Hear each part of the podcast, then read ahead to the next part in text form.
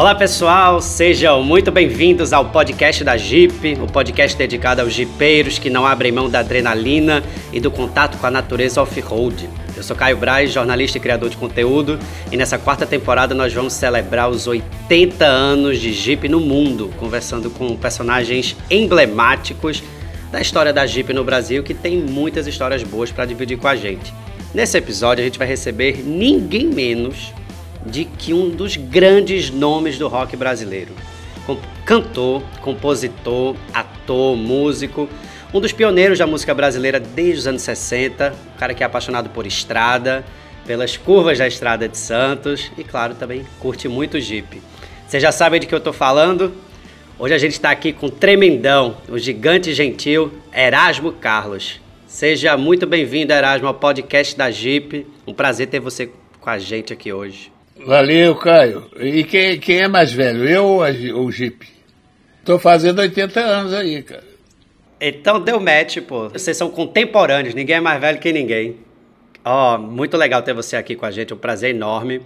Antes da gente começar a falar sobre Jeep, sobre estrada, jovem guarda, carro, eu queria saber como é que você tá. Se tá tudo bem por aí, se você já tomou suas vacinas. Tudo caminhando. Tomei a primeira dose, né? Agora vou tomar em junho a segunda dose. E aí todo, mas estou cumprindo as coisas todas que, que são para cumprir, para serem cumpridas, né? Afastamento social, essas coisas todas, máscara, a higiene. Então estou seguindo tudo. Tudo que a ciência manda, eu sigo. É isso aí, vamos, vamos seguindo a ciência, que acho que a perspectiva é de melhorar. Já já, se Deus quiser, a gente está de volta na rua, fazendo fazendo toda a graça que a gente gosta de fazer na rua também. Eu queria teletransportar a gente, Erasmo, de volta para os anos 60, mais precisamente para a época da Jovem Guarda, né? A Jovem Guarda foi um grande movimento que surgiu nos anos 60 no Brasil, que misturava música, comportamento, moda, muita gíria e sem dúvida tinha um traço em comum que eu acho que era o amor pelos carros e pela estrada. Eu queria que você contasse para a gente um pouco sobre essa paixão pelos carros da Jovem Guarda, né? Acho que são tantas canções que faziam uma ode à estrada e aos carros. Por que, que isso estava tão presente nas composições de vocês? Eu acho que era principalmente sonho de consumo, né, cara? Então aí, porque era todo mundo pobre na Jovem Guarda, tinha ninguém, mais ou menos, tinha ninguém é, classe média alta, assim, não tinha, não. Não tinha escolaridade também, não tinha ninguém com escolaridade. Então aí é natural, né, do cara que, do cara pobre ter os sonhos de consumo dele, que é casa própria, aquela coisa, e o, e o carro, né? E o carro. Então, por a gente ser adolescente, eu falo, eu falo a gente em termos gerais, né, não só Roberto Castro, como muita gente, né, os outros cantores todos, então existia aquela fixação por carro, era o primeiro sonho de consumo. Como até hoje tem jogador de futebol, por exemplo, primeira, primeira grana que tem, compra logo carro, né? Então aí a gente tinha essa fixação.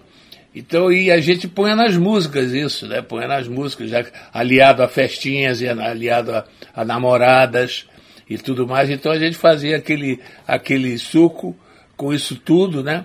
E o carro era sempre uma, uma fruta importante desse suco. É? Então aí o, então, o Eduardo Araújo, por exemplo, ele fez o bom, meu carro é vermelho, sabe? Aquela toda toda. Então, eu e Roberto a gente fez uma porção de músicas falando em automóvel um montão, né? Inclusive o Calhambeck, por exemplo, que também é composição sua, é uma música que marcou. Você acha que o carro era um sinônimo também de liberdade para o jovem naquela época? E, talvez acho que tem uma influência americana meio importante, assim, nos anos 60, o carro era esse sinônimo assim, cara, agora eu sou dono de mim, eu posso conquistar o mundo. Sem dúvida, sem dúvida. O carro não deixa de ser, claro, sinônimo de liberdade, mas também de status, sabe, bicho? Então, de status. Aquela coisa de com, com, namoradas na cabeça, né? A gente pensava sempre o carro é um, um trampolim para você, para o namoro, para você, para você arrumar namoradas e tudo mais. Então era sempre posto isso, isso nas músicas. Eu, eu fiz a infinidade, fiz Calebeck, fiz Parei na Contramão, que fala de automóvel. Né? E tem outros também, eu fiz Johnny Furacão, que é a história do corredor de Fórmula 1 não é que, que no final da música até Roberto não gostou do final da música, ele, ele não gosta de matar os personagens das músicas. Ele fica com pena dos personagens das músicas. E eu não, quando tem que matar a pessoa, eu mato, não é? Então aí infinitas outras músicas aí que a gente fez através da vida, sempre uh, chuva fina no meu para-brisa, sabe? O carro sempre é uma fonte de inspiração. Não, e é legal também porque esse trabalho de vocês e essa relação com os carros, ela teve presente na música, mas também teve presente no cinema, né? Com o Roberto Carlos a 300 km por hora, que você também atuou. E como é que foi um pouco é, a história desse filme e, e, e, atuar também? Bom, você atuou muitas vezes também, mas é um é filme que, que também falava sobre carros, né? Certo, aí o filme foi desenvolvido uma história de um corredor, né? E eu fiz o papel do mecânico e tudo. E foi uma experiência muito boa, porque eu, foi quase um mês assim de vivência diária de oficina e sabendo das coisas de carro, e foi um aprendizado muito bom. Maravilha.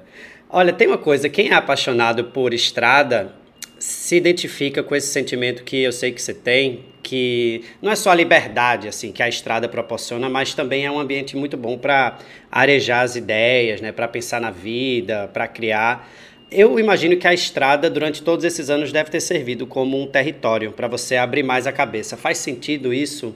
Faz, faz. A estrada a estrada está diretamente ligada às rodas, vamos dizer, à roda, né? Seja motocicleta, né? também tem músicas falando de motocicleta, e, e seja caminhão, que eu também tenho música falando de caminhão, caminhoneiro. Está tá sempre caminhando junto, de, de mãos dadas, com a roda, né? e que isso se espelha em vários veículos. Quem gosta de estrada gosta da roda, claro, e gosta de vários veículos que, que, que proporcionam uma, uma viagem. E onde é que o Jeep entra nessa história, Erasmo? Aí eu cheguei no Jeep, é, dentro desse leque né, de, de amores, vamos dizer, por, por carros. Né, tem os carros esportes, lindos, maravilhosos, bólidos, assim maravilhosos tem os carros confortáveis, tem os carros potentes, tem, tem várias divisões. Tem o Jeep, cara. O Jeep é uma fascinação, assim, por exemplo, que eu tenho particular, não é? Que eu acho que eu trago da infância. Porque eu nasci na guerra, né? Na, em pleno período de guerra, 41, não é? E aí no pós-guerra foi tinha, tinha muita informação. A informação que a gente tinha aqui de, da guerra era guerra, guerra, guerra, guerra.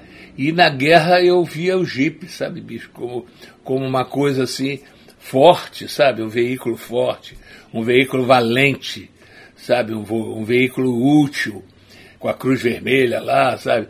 Os filmes de guerra que eu via, as histórias em quadrinhos que eu, que eu lia tudo também. Então eu me fascinei muito, fiquei fascinado pelo Jeep, não é? Pelo Jeep. Da, eu nem, nem sei se tinha Jeep na Primeira Guerra e tudo mais. Na Segunda Guerra mesmo, que, que eu fiquei fascinado pelo Jeep. Eu fui servir o Exército, né? Quando eu servi o Exército, eu vi o Jeep, né? Eu servi no batalhão de infantaria blindada, onde tinha Jeep. Eu desfilei de Jeep na Parada 7 de Setembro também. Eu tenho, eh, tenho essa foto. Entende? Então o Jeep me acompanha. Depois aí eu comecei a acompanhar Jeep, assim, da, os amigos que tinham, né? O Máriozinho Rocha, produtor, ele tem o Jeep da guerra, bonito, aí ele trata com carinho danado. O menino do Paralamas, o Barone, que tem o, também o Jeep, que ele é estudioso da guerra e tudo mais, ele sabe muitas passagens tudo, estudioso mesmo. E aí, então, ele tem o Jeep também lindo, maravilhoso, sabe? Então eu vivo assim, hoje em dia, dessa, dessa aproximação, até aí o lançamento agora do, do Jeep, né? Do Jeep, que eu participei do lançamento do Renegade. Que foi uma grande farra, né? Isso aí deve ter sido uma delícia. Eu soube que foi na Ilha Fiscal, isso em 2015, a Jeep chegando no Brasil e assim, trazendo o Renegade também, que foi um veículo, um Jeep revolucionário também, porque ele, ele é bacana na cidade e é bacana também na natureza, né? A grande graça do Jeep é essa. Atualmente você pode estar com esse carro nos dois lugares, ele tem um desempenho muito bom nos dois lugares. Isso é muito legal. Como é que foi essa, essa farra toda lá? Foi, foi bonito, foi bonito. Foi uma festa lá com a, a Pete, com, com a Maria Rita. Então aí a gente cantou junto, né? e tudo mais. Então foi uma noite bonita, bicho, uma festa bonita mesmo. A ilha fiscal já é uma coisa maravilhosa, né? E aí a festa também foi muito, muito bonita, muito cuidada. Né? Então foi uma noite feliz que eu tive. Agora tem mais história de Jeep, sabe? Eu andei fazendo pesquisa aqui, tem uma cena muito emblemática sua, junto com Roberto Carlos e Vanderleia, em 79, no filme Diamante Cor-de-Rosa. Vocês três, assim, pilotando um Jeep Willys na Avenida Niemeyer, no Rio, que é um cenário muito forte, porque parece um, é como se fosse um penhasco mesmo, e vocês cantando É Preciso Saber Viver, isso tá no YouTube, assim, quem quiser assistir, é muito lindo, num Jeep sem capota, o vento batendo no cabelo, né? Essa coisa, assim, esse sinônimo mesmo de liberdade da natureza. Conta pra gente um pouco da história desse dia e por que que esse Jeep sem capota estava lá e vocês curtindo essa onda lá nesse lugar tão especial. Chegou o Jeep, eu digo, olha o Jeep. Aí a gente desceu é, cantando É Preciso Saber Viver, É Preciso Saber Viver foi feito inclusive para essa, essa cena. Né? Então a gente desceu assim, ali era liberdade total, era, era maravilha né? pra, pra, na história em si. Era um, um desfecho final feliz, maravilhoso, onde o Egito fazia parte. Né? E aí o. E, uma coisa engraçada é que em seguida eu gravei, nessa mesma época, eu gravei uma música chamada O, o Jeep. Né? Eu gravei uma música chamada O Jeep, do meu amigo Vicente. E aí ela fala justamente disso, meu Jeep sem capota, segue a rota de rotina, sabe? Aí Cristina, Cristina, para rimar com rotina, que não fui eu que fiz a música, foi o Vicente. Então a Cristina, quem, quem sabe da Cristina é ele. Eu já ia perguntar, quem é a Cristina? Todo mundo fica sempre achando que quando a gente faz uma música, existe sempre uma musa, né? Então, nem sempre, nem sempre. Às vezes a gente faz uma música bola um roteiro na cabeça e existe uma mulher, então ela participa da trama, né? Então aí é engraçado isso. Então, quem sabe da Cristina é ele, que ele fez a música e tudo mais. Mas eu gravei porque aquilo era o Jeep, né? O Jeep ser capota, então me dava aquela ideia de liberdade que era o que eu queria ter na época, inclusive com respeito à minha carreira, que eu queria deslanchar minha carreira, queria é, passar para para um outro patamar, sabe? Sair da Jovem Guarda e passar para um outro patamar, inclusive musical, sabe? Com música mais rebuscada, com, com uma mais pesquisada, harmonias mais trabalhadas e tudo mais. Então, essa coisa do Jeep sem capota, é, é, para mim, significa liberdade. E atualmente, como é que está a sua relação com os carros? Assim, óbvio, a gente vai desconsiderar a pandemia, que é um momento que, enfim, ninguém está podendo fazer nada, né? a gente não está mais podendo ir para a natureza ou fazer essas viagens de carro gostosas, está todo mundo no processo de isolamento. Mas você é um cara que ainda curte essas viagens pela natureza, às vezes uma estrada de terra, cair na estrada. Tô mais devagar hoje em dia, né, cara? Eu tô, mais devagar hoje em dia. Aí tô, tô muito caseiro, sabe? Eu sou muito caseiro. Sou um pouco antissocial também, sabe? então sou muito caseiro. Então eu tenho procurado assim muita, muita uma forma de, por exemplo, fazer isso, de sair pela estrada. Minha vida é a estrada, cara.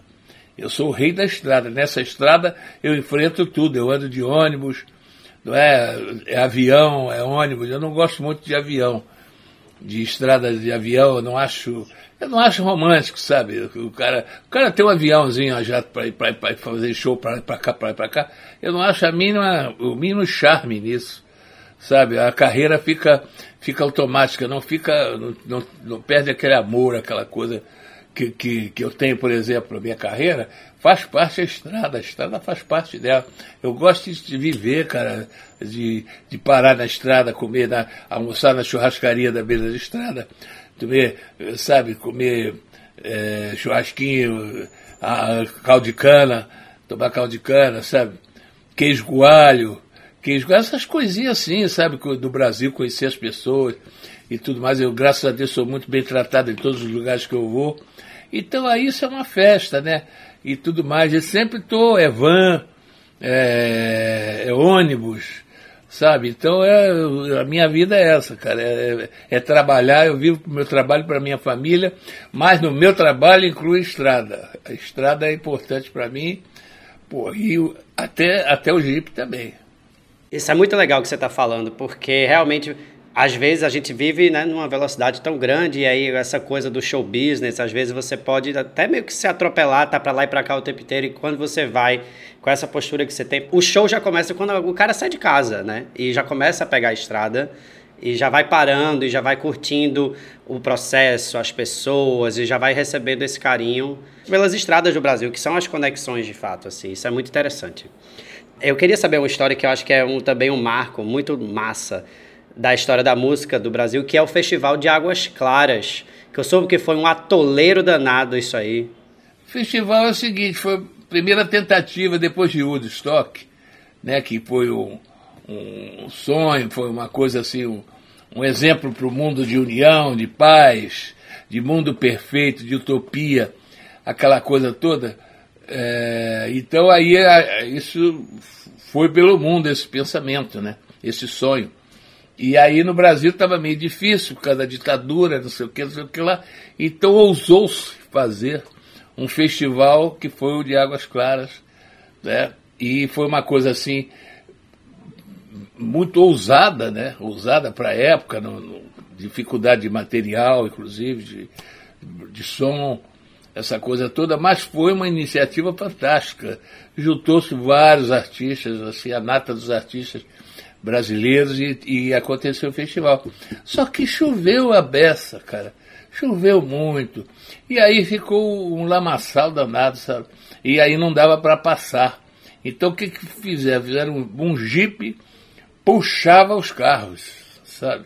Atrelou-se os carros ao jipe. E o jipe puxava a rapaziada. Ou puxava um vagão.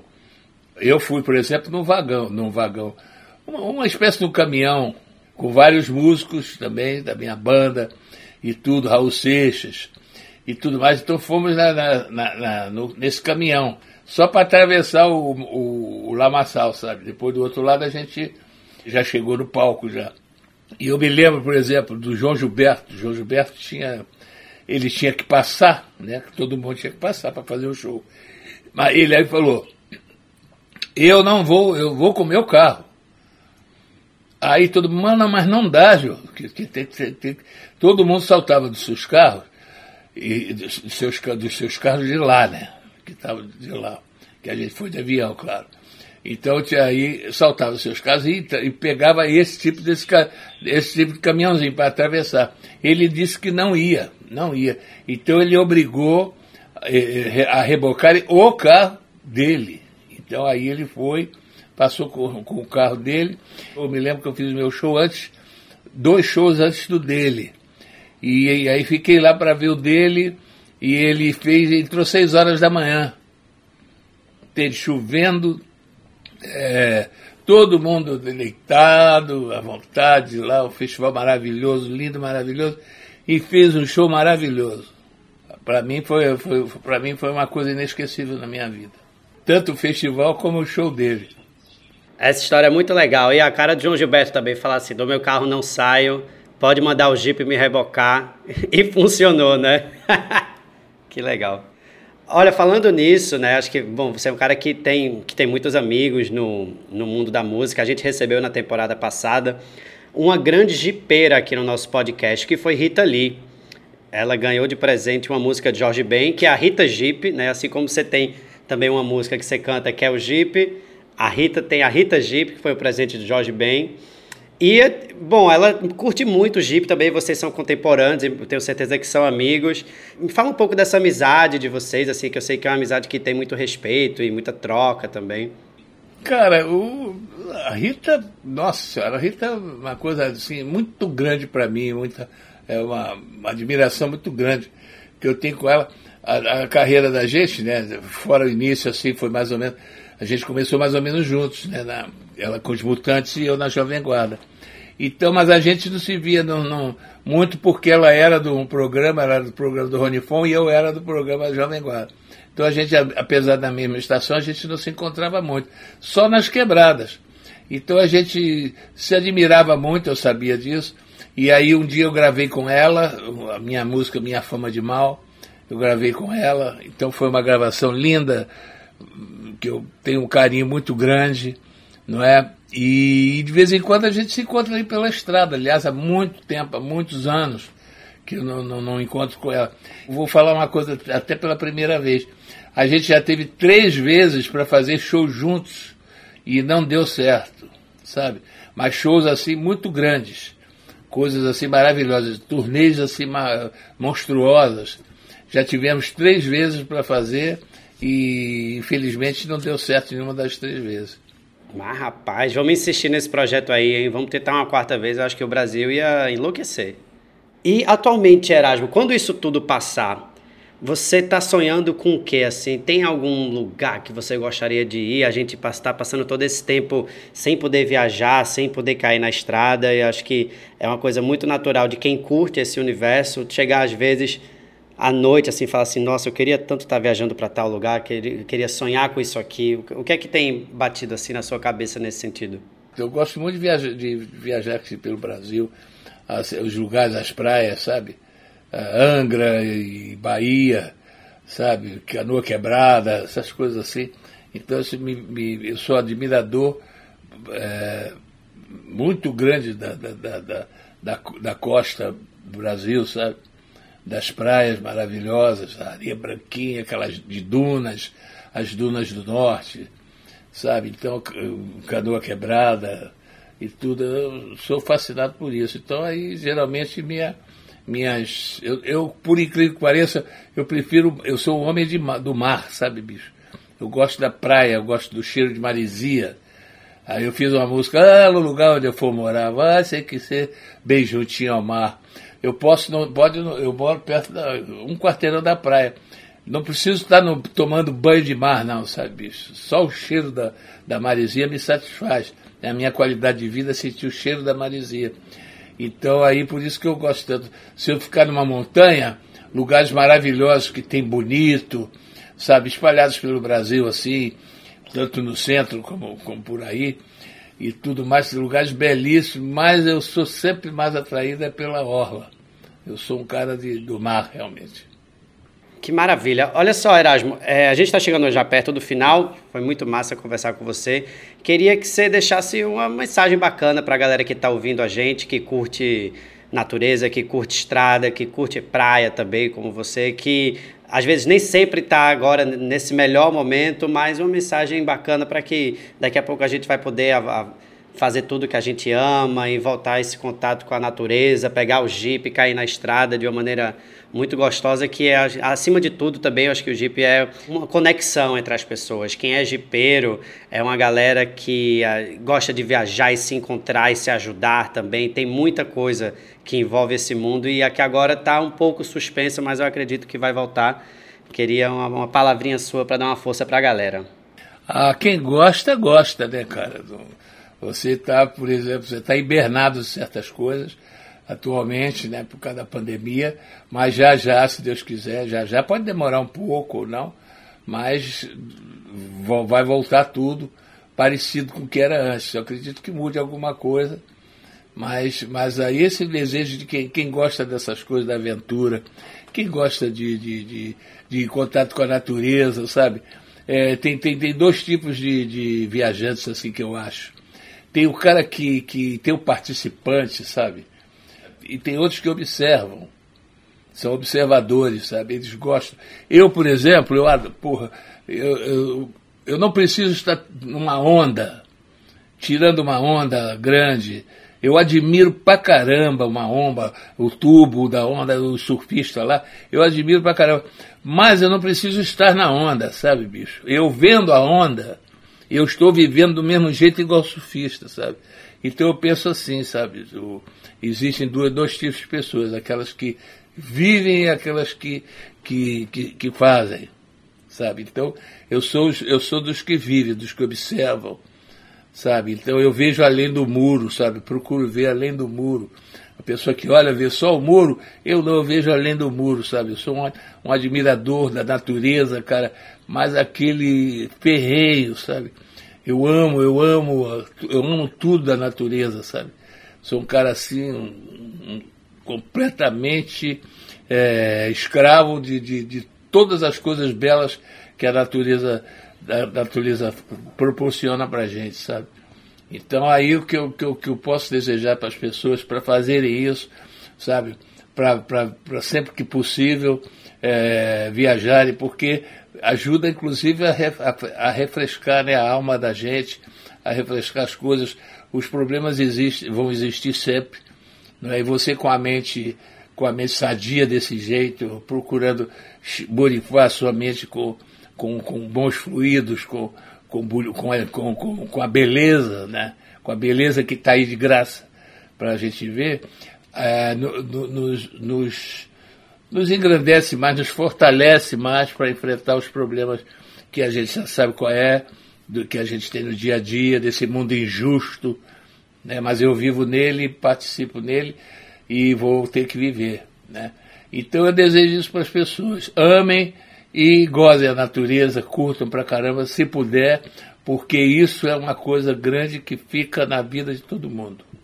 Maravilha. Que delícia. Muito obrigado, Erasmo, por sentar com a gente hoje aqui. Pô, obrigado você, cara. Obrigado você. É sempre boa essa oportunidade da gente falar coisas assim que nunca ninguém pergunta, porque quando a gente. É, geralmente a gente faz as, as entrevistas, né? Então aí a pessoa chega aí, como é que você conheceu o Roberto Carlos, sabe? É verdade que você namorou a Vanderleia? Então sempre essas perguntas. Então quando a gente tem a oportunidade de responder coisas assim, mais profundas e tudo, é uma satisfação, tá? Muito obrigado a todo mundo aí, a equipe toda. A gente está conversando com um poeta, né, cara? Um poeta tem que, tem, que, tem que respeitar o poeta e tem que deixar o poeta filosofar, senão não tem graça. Você é um, um, um grande, grande compositor do Brasil. E eu concordo com, com isso que você falou assim, me toca muito também, porque eu acho que quando a gente viaja, a gente, a gente troca um pouco a, a, roupa da alma, assim. A gente, quando muda a, a, paisagem, a gente se muda também, né? A gente... Tudo muda, né? A geografia muda, o sotaque muda, a comida muda. Então, isso vai impactando a gente, a gente vai se construindo de uma maneira tão interessante, assim, que é uma é, é o que há de mais precioso no, no mundo. Assim. E o, o, que é muito legal também de todas essas histórias que a gente está colhendo aqui no podcast é que são pessoas que amam viajar acima de tudo. Porque o Jeep é um carro que não deixa você na mão em hipótese nenhuma, seja na natureza ou seja na, na rua. Então é, é, um, é um lugar de apaixonados por viagem. Tudo isso que você falou faz muito sentido. Assim, isso é muito legal. Obrigado por sentar com a gente hoje aqui para bater esse papo, trocar tanta ideia bacana sobre a sua carreira, sua paixão pela estrada e, claro, por Jeep, né? Obrigado você, Caio. Obrigado você. Aí a vida é essa, bicho. Vamos aí, vamos vencer essa fase aí e voltar já já, né? Voltar para a estrada que eu tô com saudade. Estou com saudade de, de, de, do vento, vento na cara, né? E de, das plateias maravilhosas que eu convivo por aí, né? E tudo mais, e do, do da, da, estrada, da, da, das coisas todas bonitas que a estrada proporciona. Estou muito, com muita saudade, né? então tomara que passe logo essa praga para a gente voltar a viver né? como a gente gosta, como a gente merece. Valeu, Caio. Obrigado aí, tá? Valeu, meu querido. Um abraço, até a próxima. Valeu, gente. Obrigado pela audiência.